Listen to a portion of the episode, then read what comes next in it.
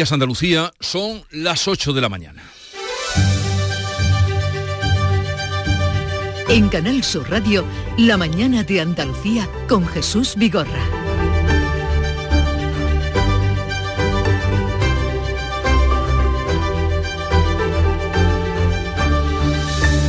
La princesa Leonor va a jurar hoy la Constitución, el Congreso va a vivir una jornada histórica.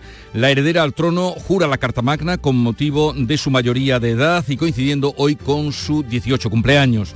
Los reyes eméritos no van a asistir a los actos oficiales, pero sí acudirán a la fiesta privada. Varios miembros del gobierno y una treintena de diputados de izquierdas e independientes van a plantar a la princesa. No acudirán a la jura.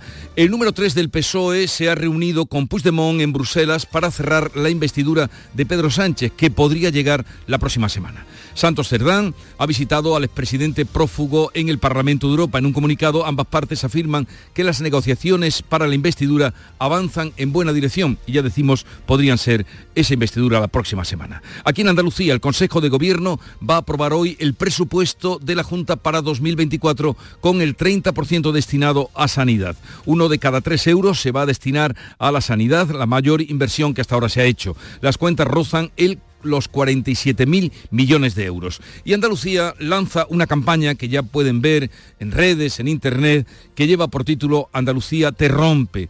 Eso traducido, porque el título, como es para eh, proyección internacional, es Andalusia Crash, para captar el turismo joven, especialmente en Norteamérica y Asia.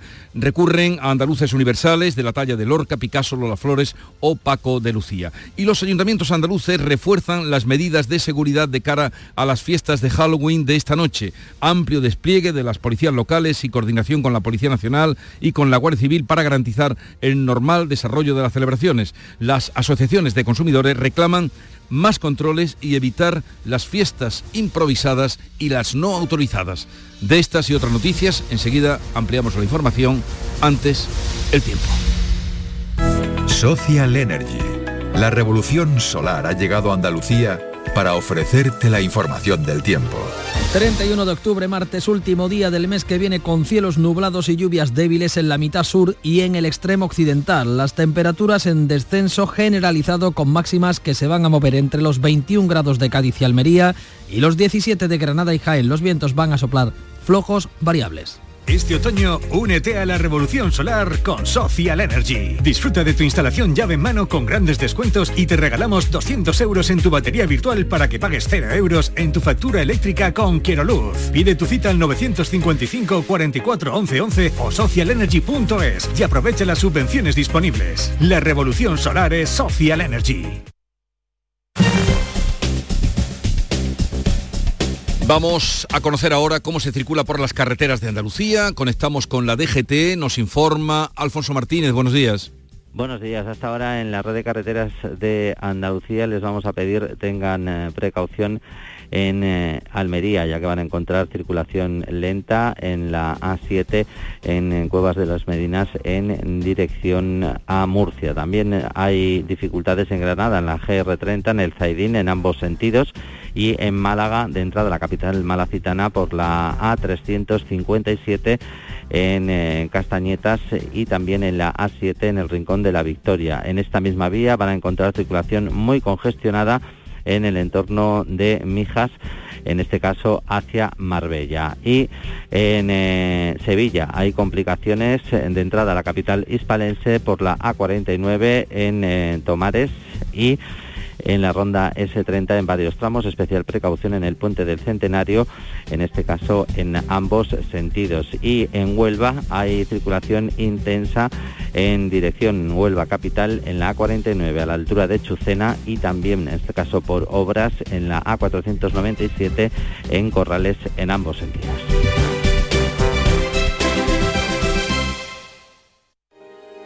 Vivir la vanguardia es sentir cada detalle por eso en el Audi Q5 Sportback S-Line los cuidamos todos. Condúcelo con el acabado deportivo S-Line, con faros Matrix LED y llantas de 19 pulgadas. Disfrútalo ahora con entrega inmediata y las ventajas de financiación de Audi Opción. Red de concesionarios oficiales Audi.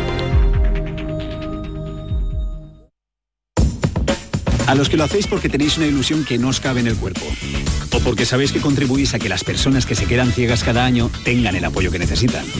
A todos los que jugáis a la 11, a todos, ¿eh? Bien jugado. Porque cuando jugáis a la 11, hacéis que miles de personas con discapacidad sean capaces de todo. A todos los que jugáis a la 11, bien jugado. Juega responsablemente y solo si eres mayor de edad.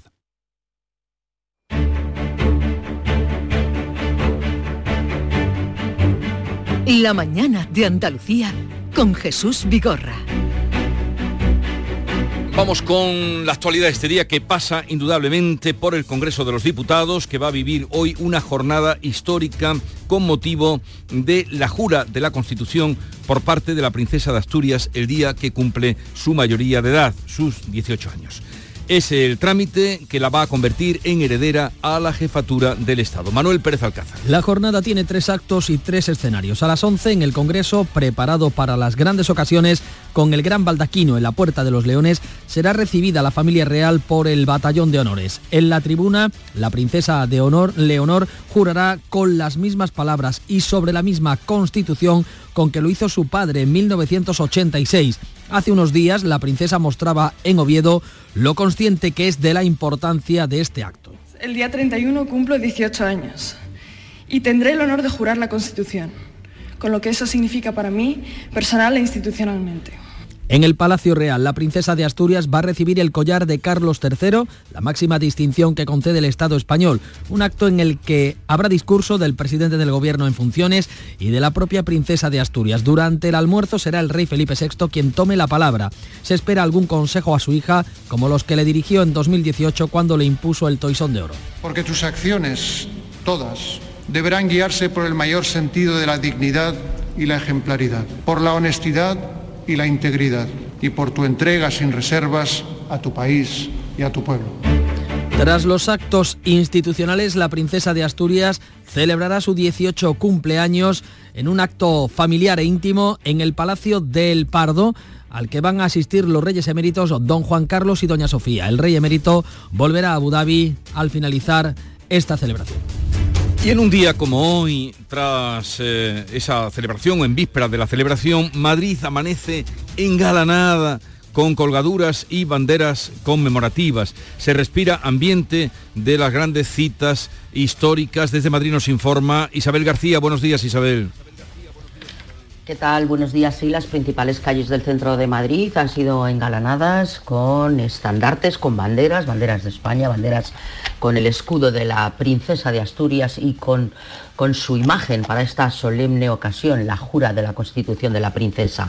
Varias pantallas gigantes van a retransmitir el acto tanto en la plaza de Callao como en la Puerta del Sol. Por su parte, 900, 900 efectivos de la Policía Nacional se van a desplegar para velar por la seguridad durante una jornada que no se repetía, una jornada histórica, pero que ya vivimos aquí en Madrid desde 1986. Ya luce en el atrio de la Puerta de los Leones ese maravilloso baldaquino, una pieza única custodiada y conservada por la Real Fábrica de Tapices con más de un siglo de historia. Esta pieza única que lució por primera vez en 1902 con motivo de la jura del rey Alfonso XIII. Pesa 240 kilos y ayer los bomberos eh, tardaron unas cuantas horas en ayudar a los operarios de la fábrica de tapices y del Congreso a colocar esta pieza en este atrio. El hemiciclo ha visto también cambiado su aspecto, se ha instalado una escalera para las grandes ocasiones, para que las, la princesa de Asturias y sus padres, el resto de las autoridades,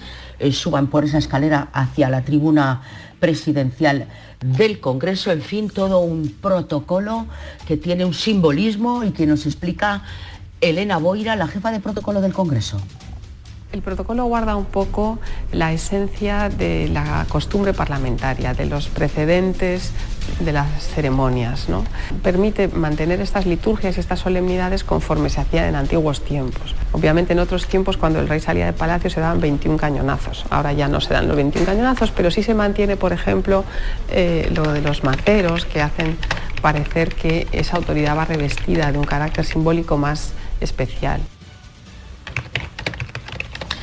¿Se han levantado los escaños? Sí, se han levantado, decíamos, se han levantado los escaños del hemiciclo, se han instalado más de 500 sillas para acoger a todos los senadores que también estarán presentes en esta sala y como ya habéis informado, importantes ausencias sonadas ausencias de diputados eh, del grupo Sumar, con, con la inclusión de los diputados de Podemos, y de tres ministros, Alberto Garzón, Irene Montero y Yone Belarra. Estaremos pendientes durante todo el día, volveremos también contigo, Isabel, eh, para que nos des cuenta de cómo transcurre la jornada de hoy. Pero esta jornada, indudablemente con eh, tintes históricos, tiene otra realidad política y es que Pedro Sánchez ha enviado al número 3, envió al número 3 de su partido del PSOE a reunirse con Puigdemont en Bruselas. Eso ocurrió ayer y los socialistas apuntan que la investidura se podría celebrar el martes y miércoles de la semana que viene. El secretario de organización del PSOE, Santos Cerdán se ha reunido con el expresidente fugado en el Parlamento Europeo en vísperas del juramento de la princesa de Asturias. En un comunicado conjunto, las partes dicen que la negociación avanza en buena dirección. En la nota del PSOE se da tratamiento a Puigdemont de presidente. En la foto de Cerdán y Puigdemont, los socialistas han evitado que aparezca el cuadro que preside la sala con una de las urnas del referéndum ilegal del 1 de octubre. En redes sociales, Núñez Feijó ha pedido que aclaren los términos de la negociación y que se convoquen elecciones para que los españoles decidan. El secretario secretario de organización, vicesecretario de organización del PP, Miguel Tellado, se ha mostrado duro. El PSOE ha perdido la poca vergüenza que le quedaba y la reunión entre Santos Cerdán y el señor Puigdemont en Bruselas así lo acredita, así lo demuestra. El PSOE negocia con Puigdemont pese a que aún no tiene el resultado de la consulta a sus bases. Pedro Sánchez les ha pedido por carta que apoyen la amnistía. Los socialistas barajan el 7 y 8 de noviembre, la próxima semana, para el debate de investidura. El próximo viernes, la presidenta del Congreso va a reunir a la mesa y a la Junta de Portavoces, donde se cerrarán los detalles del posible pleno de investidura. Pues jura en el Congreso, cita en Bruselas y aquí en Andalucía el Consejo de Gobierno aprueba hoy el presupuesto de la Junta para 2024 que va a destinar más de 14.200 millones de euros a la sanidad. Es la mayor partida que hasta ahora se ha destinado a este apartado. Bea Rodríguez. Casi uno de cada tres euros. El presupuesto se destinará a sanidad. El presidente de la Junta, Juanma Moreno, destaca que el esfuerzo inversor supone un 3% más que el actual ejercicio y casi duplica el del anterior gobierno socialista. Desde el primer año que asumo la presidencia de la Junta de Andalucía hasta ahora, casi el doble en inversión. Nadie puede dudar del esfuerzo inversor de este gobierno. Los presupuestos de 2024 ascienden así a 46.753 millones de euros, 1.150 millones más que el presente ejercicio. Andalucía lanza una campaña internacional para captar al turista joven, especialmente de Norteamérica y de Asia. La campaña Andalucía te rompe pretende provocar, sorprender y atrapar al visitante más joven recurriendo a andaluces universales de la talla de Lorca, Picasso, Lola Flores o Paco de Lucía. La voz la presta Peter Dinklage, el popular actor que encarnó a Tyrion Lannister en Juego Tronos. It's a warning.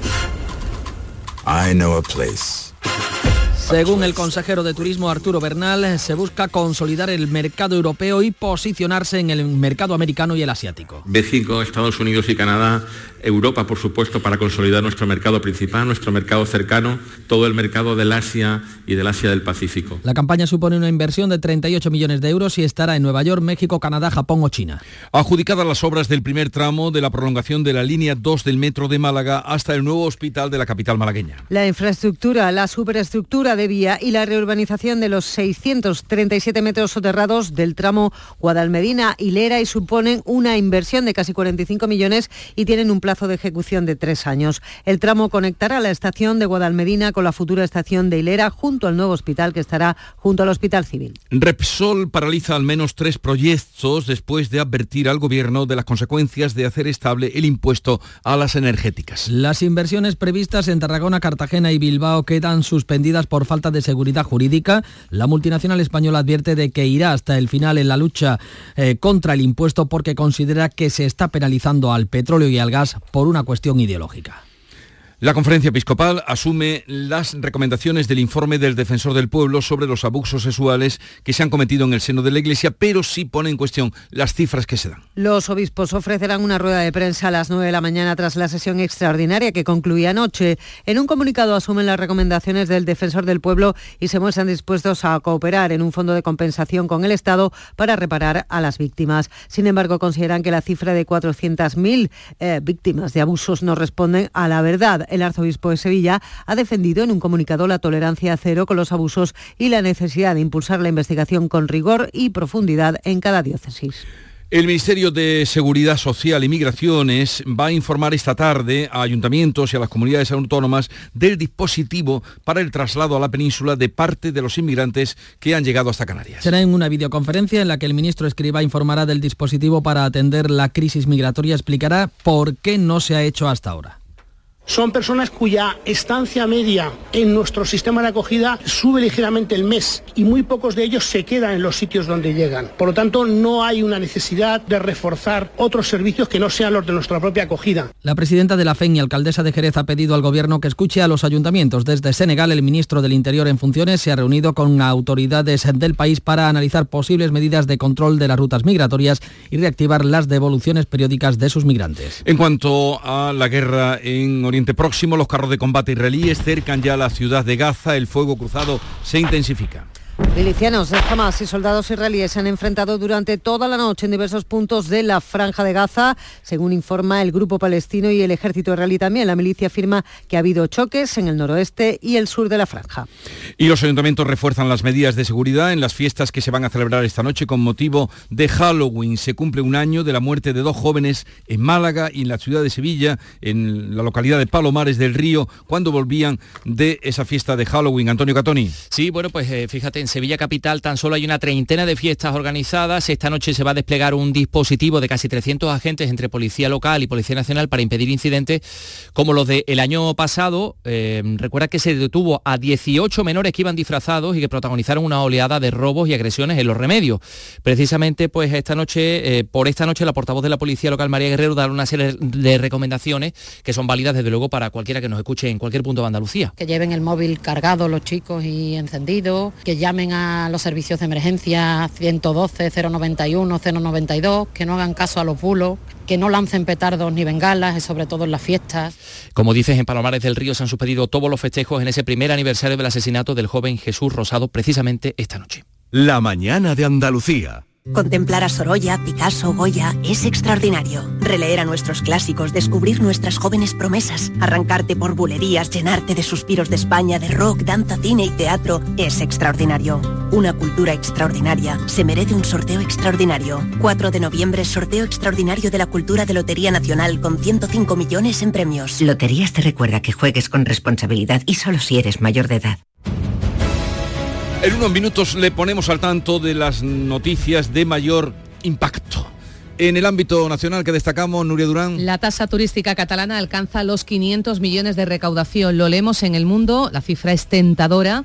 Tasa turística, un asunto que no terminan de acordar comunidades, ayuntamientos, sector turístico. Hay mucha reticencia. El impuesto se creó en la comunidad catalana en 2012 y a lo largo de una década la recaudación esos 500 millones de euros. A día de hoy se paga en Cataluña 2 euros con 25 en un hotel de 5 estrellas por noche comenzó eh, siendo una cifra más económica. El debate se ha encendido, pero la tasa turística está implantada en París, Roma, Bruselas, Turín, en el vecino Portugal, entre otros en Lisboa y en Oporto. Aquí en España solo cobran la tasa turística Cataluña, Valencia e Islas Baleares. Del ámbito internacional, eh, ¿qué destacamos, Bea? Atendemos a cómo tratan los medios extranjeros la jura de la princesa Leonor. En el Berliner Morgenpost, la princesa de España alcanza la mayoría de edad, su pueblo reacciona diferente a lo esperado. En este sentido, señala que el paso de Leonor a la edad adulta provoca una ola de sentimientos reales en el reino que los españoles no habían experimentado en mucho tiempo. Y también destaca este diario, a la celebración familiar se espera un invitado muy especial. Hace referencia al rey caído en desgracia que acudirá a la celebración privada en el Pardo. Y la clave económica del día, donde la encontramos, Paco Ramón. Pues mira, la vamos a leer en cinco días. Y dice que la banca española rechaza el 40% de las solicitudes de ayuda de los hipotecados. Según el Banco de España, las entidades financieras han recibido 42.000 peticiones para acogerse al Código de Buenas Prácticas tras las escalada, la escalada, mejor dicho, de los tipos de interés. De ese total de peticiones, los bancos han denegado el 40%. Han aprobado solo el 10%. El 50% restante se encuentra todavía pendiente de revisión. Y la noticia deportiva, Nuria Gaciño. Comienza hoy la Copa del Rey, primera ronda con 15 equipos andaluces. El primero en saltar a escena será esta noche el Almería, que a las 9 visita el Talavera. Buena oportunidad para el conjunto almeriense de revertir la situación. Y confiadas en ganar esta tarde a Suiza, vemos a las jugadoras de la selección de fútbol que en Zurich van a intentar dar otro pasito más para conquistar la Liga de las Naciones y poder alcanzar el sueño olímpico. Llegamos así a las 8 y 20 minutos de la mañana. Es el tiempo ahora para la información local en Canal Sur Radio. Atentos. En la mañana de Andalucía de Canal Sur Radio, las noticias de Sevilla con Antonio Catoni. Buenos días, 14 años después de que el Ayuntamiento de Sevilla acordara la construcción de una ciudad de la justicia, hoy se hace realidad. Comienza a funcionar en Palmas Altas, se inaugura el juzgado de lo mercantil número 4 de nueva creación. Así va a comenzar esta ciudad de la justicia, la segunda más grande de España y la más moderna. La Consejería de Justicia espera haber trasladado para junio todos los juzgados de primera instancia, aunque no estarán funcionando al completo antes de 2028. Y a las puertas de eso que llaman Halloween, hay una treintena de fiestas organizadas en la capital. Esta noche se va a desplegar un dispositivo de casi 300 agentes entre policía local y nacional para impedir incidentes como los de 2022, cuando se detuvo a 18 menores disfrazados que protagonizaron una oleada de robos en los remedios. En Palomares del Río se han suspedido todos los festejos en el primer aniversario del asesinato del joven Jesús Rosado.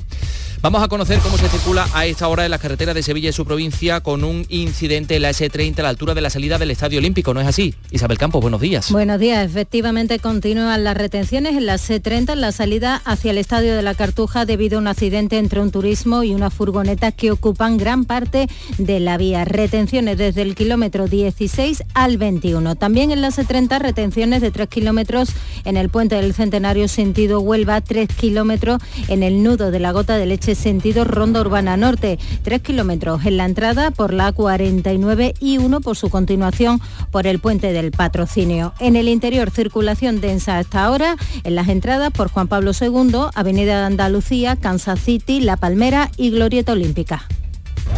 Cielos cubiertos sobre Sevilla, se prevén precipitaciones débiles en el sur de la provincia, bajan las temperaturas. La máxima será de 18 grados en Morón de la Frontera, 19 en Écija, Lebrija y Sevilla, donde ahora tenemos 13 grados. Enseguida desarrollamos los asuntos de la actualidad con la realización de Marco Farón.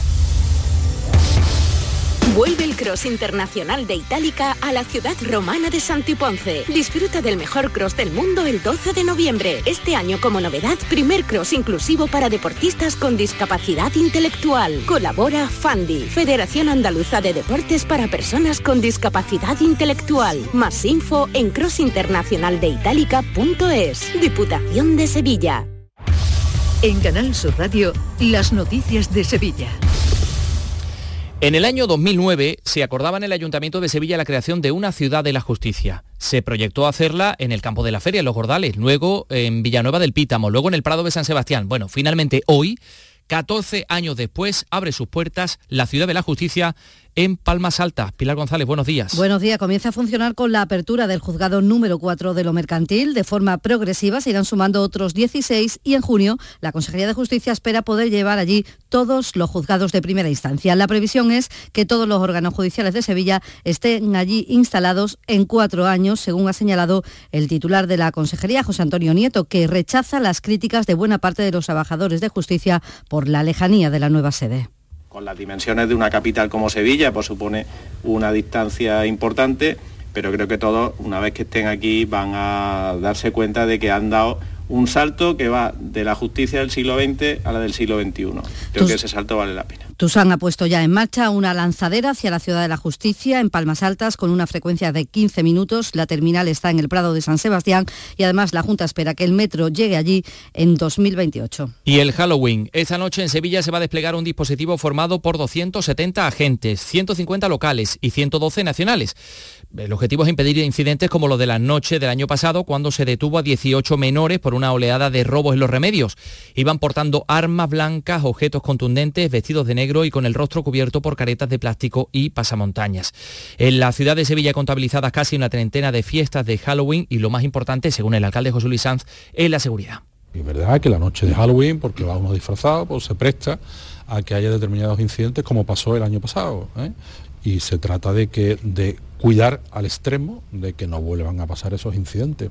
La policía local de Alcalá de Guadaira ha organizado un operativo especial de vigilancia y control también con motivo de estas fiestas de Halloween. Precisamente esta noche se cumple un año de la muerte del joven de 18 años Jesús Rosado, apuñalado en la madrugada del 1 de noviembre de 2022 cerca de su domicilio en Palomares del Río Pilar. El joven volvía a casa después de que se hubiera suspendido la fiesta de Halloween a la que iba a asistir en la capital cuando fue agredido mortalmente. Un joven mayor de edad permanece en prisión por su implicación en la muerte y también está internado en un centro un menor de edad, pero se sospecha que hubo más participantes en la agresión. Para esta noche el Ayuntamiento de Palomares del Río ha suspendido las celebraciones de Halloween por respeto a la memoria de Jesús Rosado. Y también les contamos que la Policía Nacional prevé detenciones en los próximos días por la reyerta protagonizada por dos grupos de seguidores ultras del Betis y de los Asuna este domingo antes del partido. La investigación está abierta después de que los agentes descubrieran a dos grupos de encapuchados armados con palos y barras de hierro en las inmediaciones del estadio. Ante la presencia policial huyeron, pero dejaron malherido a uno del grupo del Betis, tal como cuenta el portavoz policial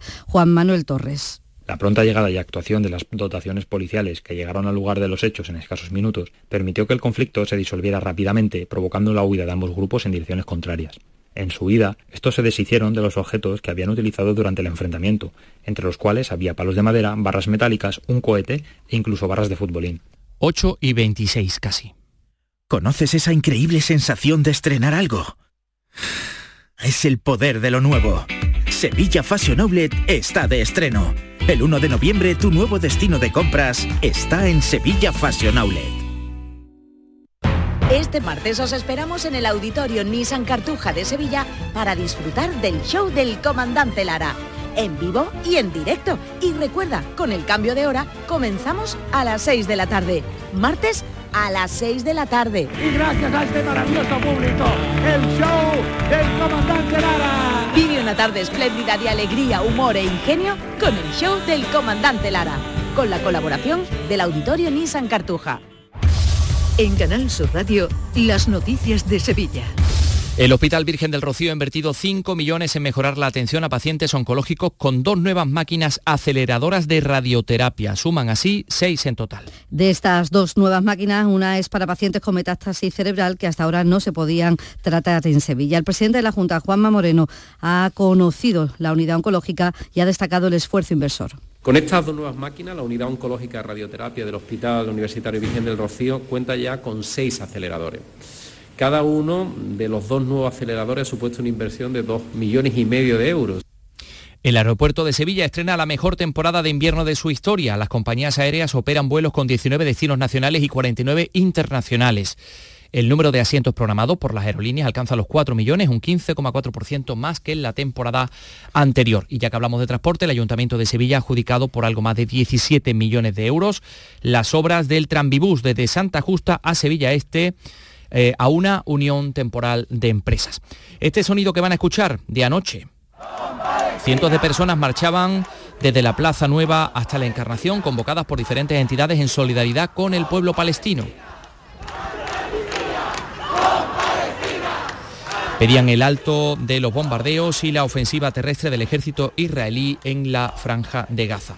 Les contamos también que Hacienda ha comenzado a devolver a los abonados a las sillas el importe del IVA cobrado por la gestión de la carrera oficial de la Semana Santa de 2020. Aquel año se suspendieron las procesiones por la pandemia, pero hubo que desmontar los palcos y las estructuras de las sillas que ya estaban instalados. A los abonados se les ofreció donar lo pagado a las hermandades o devolverles el dinero. A quienes eligieron esta última opción se les abonó el importe sin el IVA, que suponía un 7% de los gastos del montaje. La agencia tributaria está devolviendo el dinero más los intereses de demora. Y otro apunte más, el Palmar de Troya es el municipio con más de 2.000 habitantes que tiene la renta per cápita más baja de toda España. 7.299 euros por habitante al año. Esos son los datos del Instituto Nacional de Estadística. Bueno, pues nos vamos con los deportes, que ya está aquí Nuria Gaciño. Nuria, buenos días. Muy buenos días. Arranca hoy la Copa del Rey, primera ronda en la que el Sevilla juega mañana a las tres y media, visita a la provincia de Toledo para medirse al Quintanar, mientras que el Betis se desplazará a Extremadura el jueves para enfrentarse al Hernán Cortés a las ocho y media.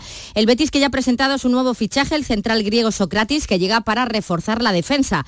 Espera poder estar disponible para el derby sevillano del 12 de noviembre. Tras este partido llegará un nuevo parón liguero en el que el bético Isco cuenta con, con posibilidades de volver a la selección. De momento está en la prelista de Luis de la Fuente. y los sevillanos Califato 3x4 ponen música a la rompedora, rompedora campaña de promoción turística de la Junta Andalusian Crash. Impacto Andaluz, que está dirigida al mercado americano o asiático que protagoniza Lannister de Juego de Tronos. Comienza así, diciendo, esto no es un anuncio, es una advertencia. En él aparecen varios escenarios del Real Alcázar de Sevilla, como los barrios, los barrios de Doña María de Padilla o el patio de las Muñecas. Tenemos 13 grados en Sevilla capital.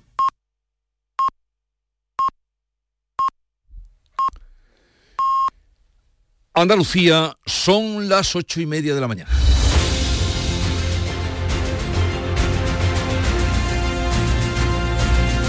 Y en un momento pendientes, eso sí, como no, de Madrid, del Congreso de los Diputados, de lo que allí va a ocurrir y discurrir. Hoy vamos a tener como invitados en la tertulia a Ana Cabanillas, Pepe Landi y José María de Loma. Enseguida entramos en conversación.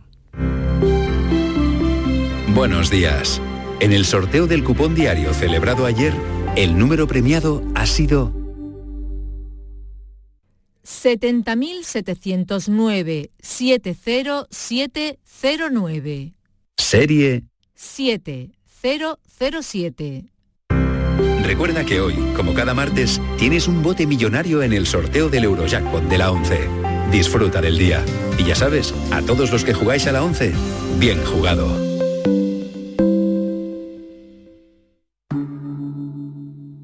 Montepío, ¿en qué podemos ayudarle? Inicio en breve mis vacaciones y antes me gustaría hacerme una revisión médica. No se preocupe, lo tiene cubierto. Puede concertar la cita con su médico por teléfono a través de nuestra web, con la garantía de Adeslas, entidad reaseguradora de los productos de salud de Montepío. Visite montepíoconductores.com. Montepío, lo tiene cubierto. El flexo de Paco Reyero sigue brillando. Y esta temporada, más. Si ya nos venías escuchando en Canal Sur Radio, esta temporada seguimos contigo también de lunes a jueves a las 12 de la noche en Radio Andalucía Información. Con el análisis y las entrevistas más singulares del mundo de la cultura. Entonces yo, mi sección esta, la voy a hablar de calambrazos. Desde el lado más íntimo y personal. Con un estilo casi artesanal. El flexo es un faro en un mar de incertidumbres. El flexo de Paco Reyer. Esta temporada de lunes a jueves a las 12 de la noche en Radio Andalucía Información. Buenos días. En el sorteo de mi día de la 11 de ayer, la fecha ganadora ha sido 3 de octubre de 1987. Y el número de la suerte, el 2. Recuerda que hoy, como cada martes, tienes un bote millonario en el sorteo del Eurojackpot de la 11. Disfruta del día. Y ya sabes, a todos los que jugáis a la 11, bien jugado.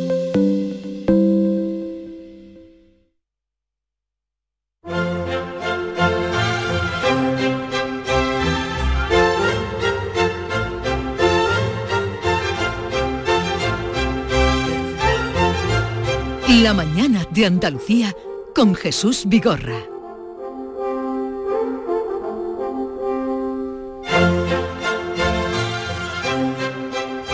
Hoy en la tertulia mm, está con nosotros Ana Cabanillas, mm, pero no sentada a la mesa, eh, sino mm, a las puertas del Congreso. No sé si ya ha logrado entrar en el Congreso, pero está allí eh, para informar hoy de todo lo que acontezca.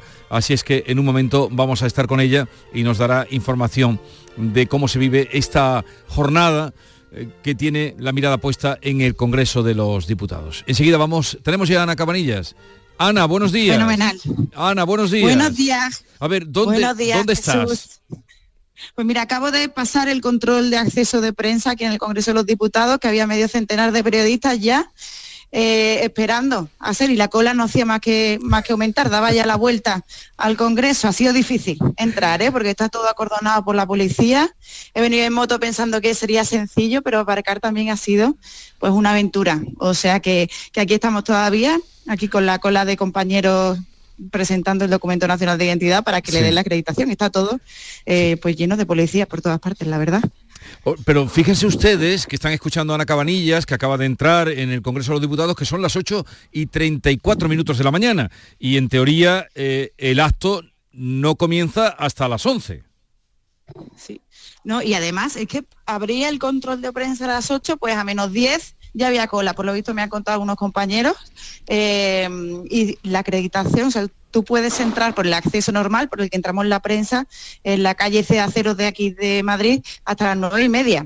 Eh, después hay una hora y media en la que ya tiene que estar todo el mundo dentro. A las once y cuarto ya se cierra el control por todas las partes posibles y ya está esto acordonado, tres cuartos de hora antes de que llegue la princesa. Bueno, tres cuartos, porque llegará, la princesa llegará a qué hora? La princesa llega a las 11, llega a las 11 eh, ya con la familia real, le recibe la eh, presidenta del Congreso, en fin, eh, pero llegará por fuera, no por la entrada habitual, sino por, por la puerta de los leones, ¿no? que se habilita en, esta, en estas jornadas especiales, así especialmente solemnes. y nada, y la verdad es que todo el mundo aquí viene un poco más engalanado de lo habitual. Los periodistas no solemos venir muy de, muy de muy de elegante, muy elegante, ¿no? Pero, pero hoy sí se nota que eh, pues que pasa algo especial aquí en el Congreso. Pasa algo especial, por eso está allí Ana Cabanillas. Te dejamos para que ocupes tu cabina, la que tienes ahí eh, asignada en, el Congreso. Y, voy a saludar mientras tanto a tus compañeros hoy de charla, de tertulia, como son Pepe Landi desde Cádiz. Eh, buenos días, Pepe. Hola, muy buenos días, ¿qué tal? Eh, que, mm, oyendo a Ana, mm, en fin, dan ganas de ser joven como Ana, ¿verdad? Efectivamente, dan ganas de ser joven como Ana y como Leonor. y como Leonor. Y como, Leonor. que representa ahora mismo el futuro. Me acordaba de, unas sevillanas preciosas de, de Camarón de la isla que decía, empezaba diciendo, en tus ojos bonitos veo mi suerte. Y, y en los ojos de Leonor mm, seguramente está buena parte de, la suerte de, todos los, españoles. en tus ojos bonitos veo mi suerte. Pues ya iremos buscando también esta, estas sevillanas de Camarón a ver si las podemos escuchar, porque hoy vamos a hablar después de los 18 años. Oye, también nos acompaña José María de Loma, redactor jefe de La Opinión de Málaga. José María, buenos días. Hola, muy buenos días Jesús, ¿qué tal? ¿Qué tal por Málaga? Pues muy bien, aquí está un poco nublado y, aquí estamos expectantes. Menuda presión sentirá ahora Leonor, ¿no? El gran día. ¿Qué pensando? ¿Qué gran, pensando gran día de Leonor, ¿qué pensará? Gran día. el peso de la púrpura, ¿no? Que se le va a venir encima ahora esa responsabilidad, ¿no? Con 18 años. Bueno, mm. bueno, un día histórico. Mm. jura de la Constitución, pero con la ausencia de, eh, de sus abuelos, de sus tías, de sus primos. Esto en los plebeyos se nos hace un poco incomprensible, ¿no? Bueno, la, verdad es que siendo la, monarquía una institución que vive, respira y, subsiste básicamente por los símbolos, que es meramente simbólico y ceremonial, en, este tipo de ceremonial está basada toda su esencia, llama mucho la atención la, la ausencia la ausencia de, un, del abuelo, sobre todo, que prácticamente bueno, está, está exiliado en, según acabe una ceremonia creo que familiar que hay ahora después de, la oficial, pues vuelve a Abu Dhabi, que simboliza muchas, simboliza muchas cosas. Simboliza también, por intentar ser algo esperanzado y positivo, eh, todo el margen de mejora, de maniobra, de crecimiento y de convencimiento y de encuentro con, muchos españoles que, no son o que no somos monárquicos con esta, con esta institución a través de, de, Leonor y de su padre, Felipe VI, que desde luego tienen mucho margen de, mejora. Se lo, han dejado bastante bien para mejorar la imagen de la monarquía. Juan Carlos I, el emérito, le, les ha dejado no sé si mucho margen de mejora o prácticamente todo el margen de mejora libre y, ese camino, pues de forma, ya digo, simbólica y ritual, pues, pues comienza hoy, ¿no? Desde que, podrá ser nombrada en cualquier momento jefa del Estado, nada menos con sus 18 años y esa, esa carita que tiene la, pobre de, una chiquilla que es, eh, y le, cae ese, le cae ese peso. Pepe, está muy preocupado por lo que le viene encima a la, a la princesa. ¿Cómo lo ves tú, José María? Sí, ciertamente para estar preocupado por la por la mujer, ¿no? Porque es muy joven y, bueno, tiene todo el mundo por delante. Pero bueno, la monarquía tiene que, renovarse y perpetuarse y está en su esencia tener herederos y, en este caso pues creo que se mejora un poco la especie sin, ser sin ser muy fan de la monarquía, pero no cabe duda de que ahora mismo vivimos una Leonor María y que representa a una mujer de nuestro tiempo, eh, preparada y bueno, mm, seguramente le pediremos que sea un poquito más ejemplar en todos sus comportamientos que, su abuelo. Y, bueno, con esto se garantiza un poco mm, cierta, cierta simpatía o una continuidad de, la monarquía, ¿no? Y pasa a ser mm, de otra manera el papel de su madre, la reina Leticia, que ya no será regente si Felipe falta, en fin, todo esto mueve un poco em, las fichas. Y bueno, lo de hoy es ir a someterse al, Congreso y no al contrario, ir a, ir a decir que me someto a la soberanía popular que está aquí depositada. No es ningún sometimiento, porque los que han decidido no ir, representantes de Podemos, por ejemplo, pues no, a lo mejor no se sitúan a la altura de la institución que representan, que representan al gobierno. Y están allí para oír, eh, al Congreso se va a oír al diferente también, ¿no? La Casa de la Palabra. Entonces allí vale honor a un discurso que te puede no gustar, puedes no ser monárquico, pero eres miembro de un gobierno y, allí a lo que vale honor es someterse a la institución, no, no al contrario. Pero bueno, y luego en lo humano, pues ella quería celebrarlo. yo preguntaba lo humano porque eso es, es impensable. por los cerros de la política. habéis ido por la política, pero yo preguntaba porque para que la gente nos entienda, en cualquier casa en cualquier familia, cuando llega una celebración importante, incluso pues hasta la graduación, y aparecen allí los abuelos, los padres, los tíos, eso de decía que, que en los plebeyos no entendemos que a, esas, esas alturas no puedan estar los abuelos, no puedan estar las tías, no puedan estar los primos. Bueno, suponemos que de cara a la galería tienen que hacer un cortafuego importante, ¿no? Para no hacer daño a la institución y acotarla mucho en sus, en sus miembros, pero supongo que por la tarde pues habrá abrazos y besos y una tarta y no sé, y supongo que sí estarán allí, eh, no supongo no, estarán porque se ha anunciado el emérito, etcétera, pero pero claro, de eso no se va a hacer mucha publicidad. Humanamente, pues ya supongo que querrá compartirlo también con su... Con toda su familia. A ver, pero eso nos lo va a explicar mejor, un momentito a guardar, eh, una paisana nuestra, gran periodista, Carmen Enrique, eh, periodista, escritora, eh, que ha dedicado buena parte de su vida profesional en televisión española a, a, seguir la Casa Real, que tiene, entre otros libros, Los príncipes preparados para reinar, un perfil de los futuros reyes de España, y ahora les toca. Carmen Enrique, buenos días. Buenos días. Gracias por estar con nosotros. Nos acompaña José María Loma, Pepe Landi, Ana Cabanillas. Oye, estábamos hablando de, las, ausencias, las, ausencias, por una parte las humanas, por otra parte las, las políticas. ¿Por qué no pueden estar allí los abuelos hoy? Pues mira, porque yo creo que, a ver, vamos a hacer una, un análisis. O sea, si el rey Juan Carlos está hoy en el Congreso de los Diputados, mañana los periódicos, ¿qué señalarían? ¿El rey Juan Carlos vuelve a la normalidad, a la institucionalidad? O sea, sería poner el foco completamente no en la persona que, este, que hoy es la, total protagonista, que es la princesa de Asturias. Entonces, lo que ha querido de alguna manera, vamos, de alguna manera, creo que ha sido una, intención clarísima por parte del Palacio de la Zarzuela, que hoy esté claro para todo el mundo que la princesa Leonor va a establecer el, compromiso más importante de su vida, o sea, que es, eh, o sea, comprometerse absolutamente para siempre, jamás de los jamases, ¿eh? a cumplir las leyes, a cumplir, a, defender la Constitución, a defender a los ciudadanos, a las comunidades autónomas y, por supuesto, ser leal al rey. Entonces, mm, quiero decir que es que eso es lo que está claro. Y de alguna manera también el, el, rey Felipe en este momento es el jefe de la Casa Real Española que es distinto de la casa del rey y todo esto, es la cosa dinástica. Y entonces resulta, como él es el jefe, ha pensado qué consecuencias podía tener que su padre estuviera hoy en el Congreso de los Diputados.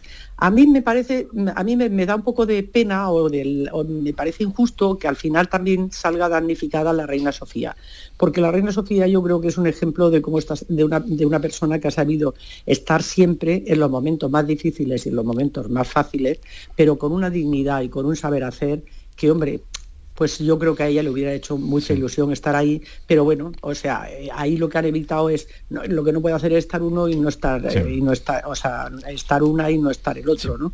Yo creo que eso es un poco la historia. Pues en cuanto a las ausencias políticas, en cuanto a las ah. ausencias políticas, pues claro, o sea, evidentemente tiene que ser la historia de que aquí, en este momento, en el Parlamento hay un tercio de diputados y senadores que son absolutamente antimonárquicos y son o sea, eh, republicanos y entonces pues no quieren ir. Eh, en el caso de los ministros me parece peor, porque si eres ministro, eres ministro del gobierno de España. Y entonces pues en ese momento tienes que olvidar un poco, pienso, tus creencias personales, tu ideología personal y entender que si eres ministro representas a tu país en, en todas circunstancias. Desde luego, en, la primera, en el primer análisis llevas toda la razón, pero toda totalmente, si ahí apareciera el rey, eh, eh, ensombrecería el acto de hoy, indudablemente, eh, por las fotos y por lo que mañana saldría en prensa. Llevas toda la razón y en cuanto a la reina Sofía, tú la conoces bien, que escribiste aquel libro de Doña Sofía, La reina habla de su vida. Em, bien, pero una cosa, Carmen, ¿por qué no puede dormir el rey emérito en España? En España sí, en el Palacio de la Zarzuela no. Sí, pero sale tarifando. Cuando termine el acto, tengo entendido que sale para... Para Arabia Saudí. Para Londres. Ah, para Londres. O para Londres. Parecía que iba a dormir a Londres. No, yo no lo sé con exactitud. Ha habido quien ha dicho que volvía directamente para Abu Dhabi y otros que van a Londres a dormir. A ver, el problema de, que, de que el rey Juan Carlos duerma en el Palacio de la Zarzuela es el, mismo de, hace, de, siempre y por la razón por la cual se marchó. Es que la zarzuela no solamente es la residencia privada, personal de la familia real, o sea, sino que también es la sede de la jefatura del Estado. Es un edificio que es de patrimonio nacional y hay gente que considera que no es conveniente que este señor, o sea, mm, pues después de todo lo que ha pasado, vuelva a ocupar una, estancia dentro de un sitio que es de patrimonio nacional y que es la sede de la jefatura del Estado. Entonces es una decisión pues muy fuerte, o sea, y para él supone mucho, pero evidentemente también, a ver, hay que pedir responsabilidad a todo el mundo porque las cosas que se hacen tienen consecuencias. Aparte de eso, en el último comunicado que hizo el rey Juan Carlos, hace unos meses, cuando, cuando ya digamos, se, le, se le declaró que estaba libre de toda eh, acción judicial, que ya se había demostrado que por el tema este de que es inviolable y tal, pues, pues no, ha, no ha tenido que pasar por, el, por un tribunal de justicia. O sea, él dijo que quería volver a España con más frecuencia, incluso que en algún momento se podía, se podía plantear unas estancias más largas, eh, pero que siempre estaría dentro de ámbitos privados y que además él elegía la residencia en los Emiratos Árabes Unidos. Entonces, todo eso mezclado, pues evidentemente, mm, pues es que las cosas son como son. El rey Juan Carlos se ha puesto el mundo por montera durante unos años pensando que, bueno, como ya tenía todo el prestigio mundial, porque así era, y el, y el español también bastante, pues que ya se podía permitir hacer cualquier cosa. Pues es que, es que no es que justamente cuando tú te comprometes, como se va a comprometer hoy la, princesa de Asturias, a mm, pues eso, a, guardar la Constitución, a, respetar las, las leyes, pues eh, eso quiere decir mucho más que esa simple frase que dice, eso tiene unas consecuencias.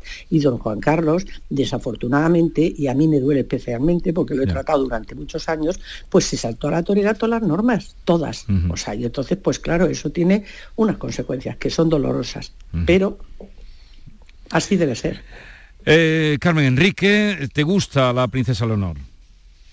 Sí, me gusta ¿Confías porque en ella? la verdad, pues en principio sí, yo creo que ella promete ahora se han inventado esto de la leonormanía, que es una moda después de, después de todo, pero es verdad que esta, que, esta, que esta chica joven, que ha estado pues muy sobreprotegida y que apenas hemos tenido imagen de ella, salvo en tres ocasiones del año, o sea, de repente ha saltado a, la palestra, ¿no? Ahora mismo ya está en todos los medios, este mes de octubre ha sido muy, muy, muy intenso, y entonces yo creo que la impresión que está causando en todo el mundo es una chica bastante natural, bastante espontánea, que se comporta de una forma mm, lógica como se tiene que comportar una persona como ella, pero que luego tiene, mm, la hemos visto con sus compañeros de la Academia de Zaragoza y la hemos visto hablar, o sea, yo creo que crea empatía, pero esa empatía se la ha ganado ella porque probablemente no ha, llegado allí diciendo, ojo que yo soy la princesa de Asturias y el día de mañana seré la capitán general de, de los ejércitos. Entonces todo eso yo creo que se lo ha ganado. Entonces,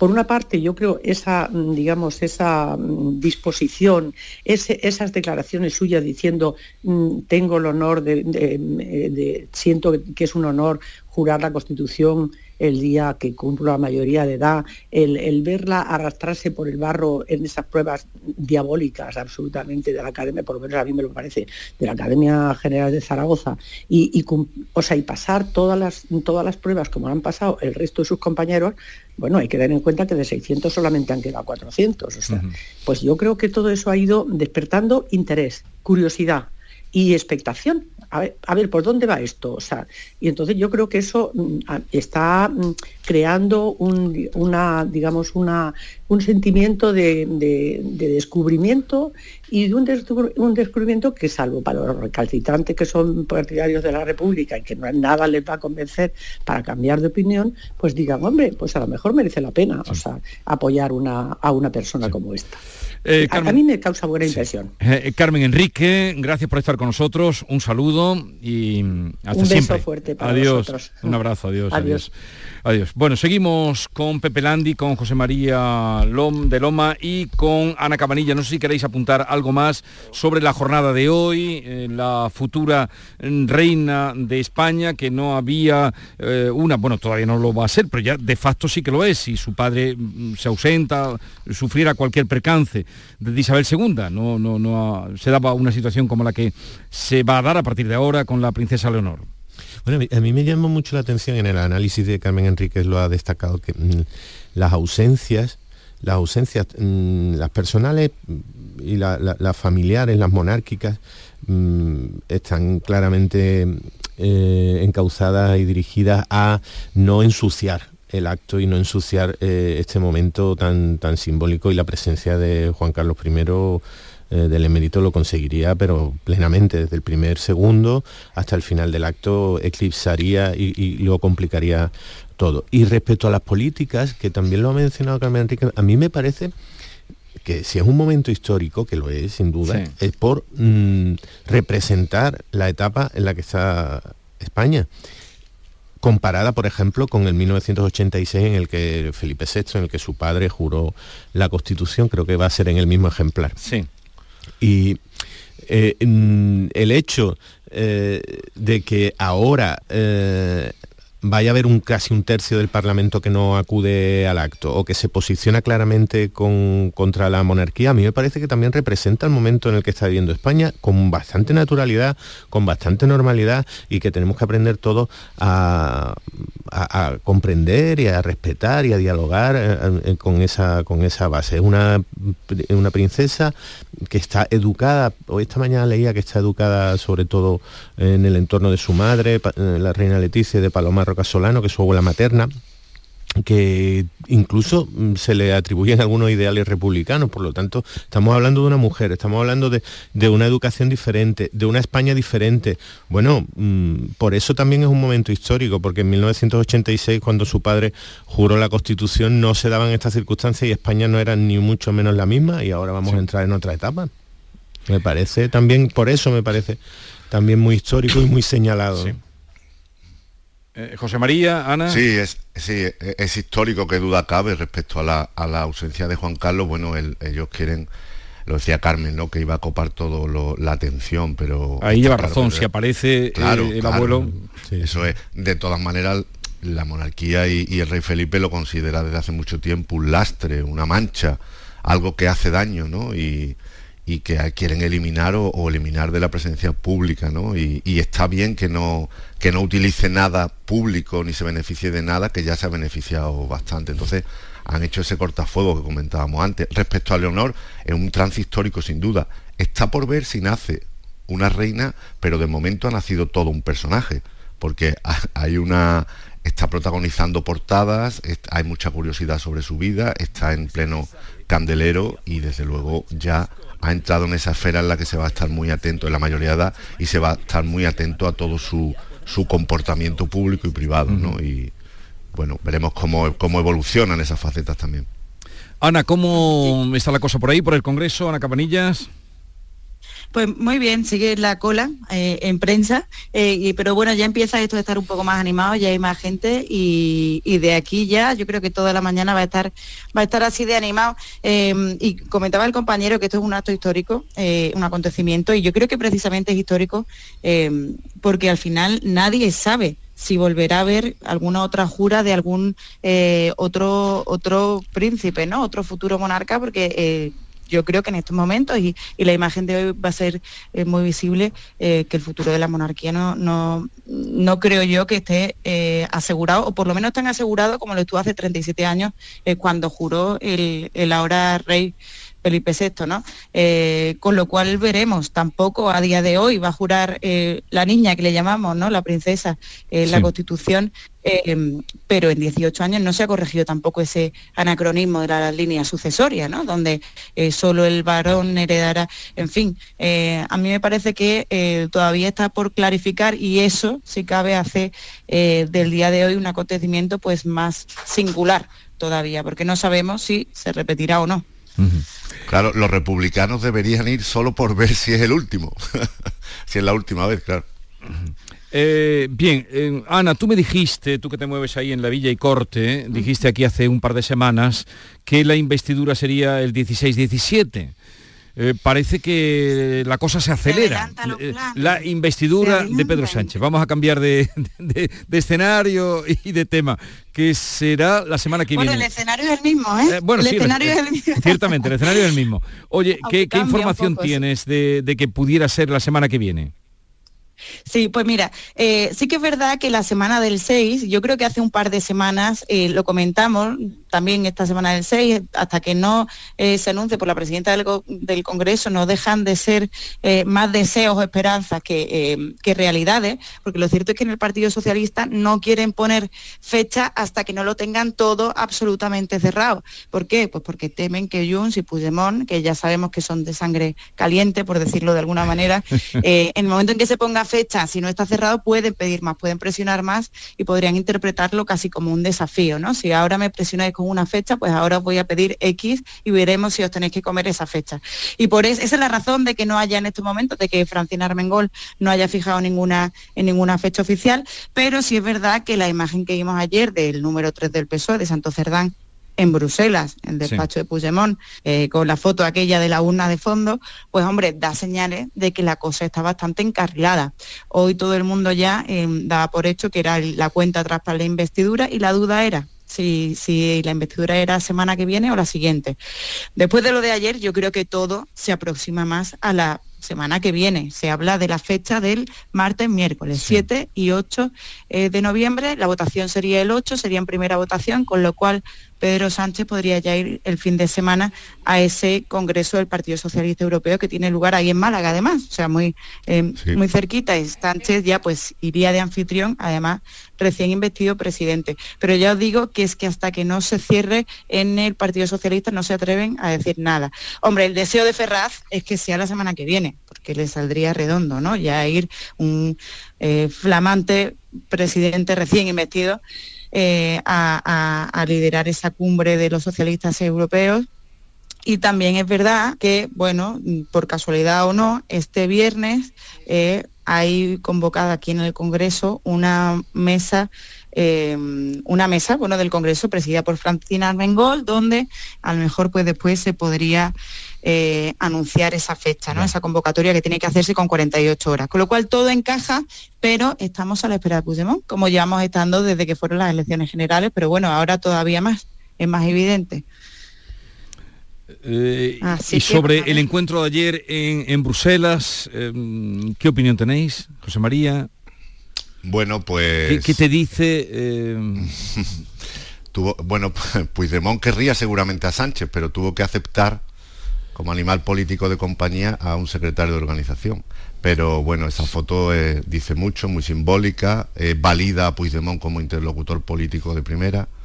Y, bueno, pues yo creo que ya, como estamos comentando, está, está prácticamente hecho para que sea la investidura la semana que viene. Bueno, eh, se permitió que hubiera una foto ahí, ¿no? De la votación que, que incomoda a todo el mundo menos a Puigdemont y que es un poco como, como un- una declaración de que, de que están orgullosos de lo que pasó y que volverían a hacerlo. Así que eso en víspera de darle una amnistía. O sea que, así están las cosas. Pero bueno, supongo que las negociaciones ya están muy encarriladas y se habrá, se habrá negociado ese, e- esa mm, puesta en escena y eso significa que Jun pues se apresta seguramente a darle los, los votos con más con más sesiones claro también no ya solo las las grandilocuentes también el cercanías y la deuda etcétera y bueno eso ya es el, último hito casi que faltaba para como comentaba Ana que sea la investidura la semana que viene y Sánchez pueda llegar a Málaga el día 10-11 al Congreso de los Socialistas Europeos pues como